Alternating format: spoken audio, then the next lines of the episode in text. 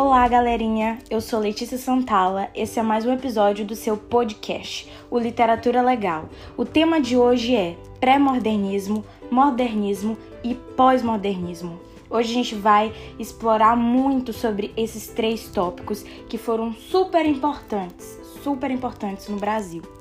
Bom, o pré-modernismo, ele vai buscar por novos conceitos, porque ele foi um período que foi marcado por pensamentos convergentes, ecléticos, diferentes, sabe? Mas ainda ele não era formado na época. Notava-se um esforço dos escritores e do artista daquela época em tornarem as coisas mais modernas, porém os perfis ainda eram muito engessados.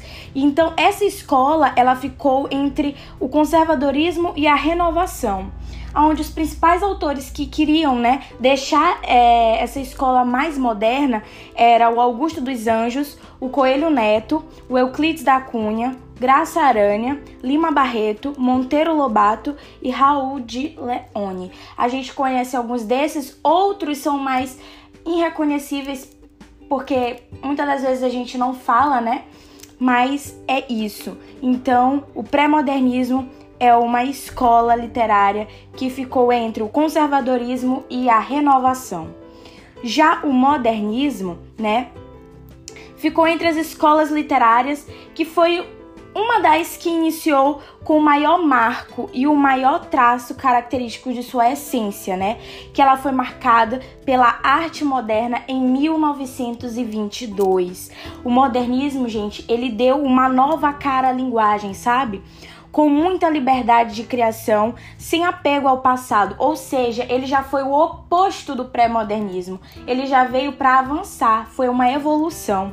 Então, o modernismo foi um novo conceito artístico que também surgiu nessa época de 1922, né? Os artistas que mais exploraram essas possibilidades do modernismo foram Carlos Drummond de Andrade e João Cabral de Melo Neto um mais lírico, outro mais objetivo, concreto, né? Então, pelos romancistas da, da década de 30, na prosa intimista estava Clarice Lispector.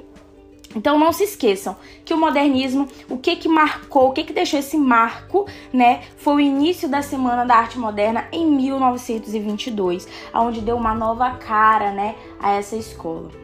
Já o pós-modernismo, como o próprio nome diz, ele vai além do modernismo, né?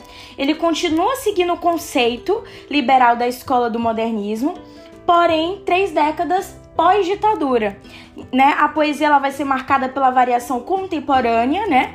Marcada pelo cotidiano e com uma crítica ao período de opressão causada pela ditadura militar. Então, esse foi o marco, né, do pós-modernismo, né, com essas com essa pós-ditadura. Beleza?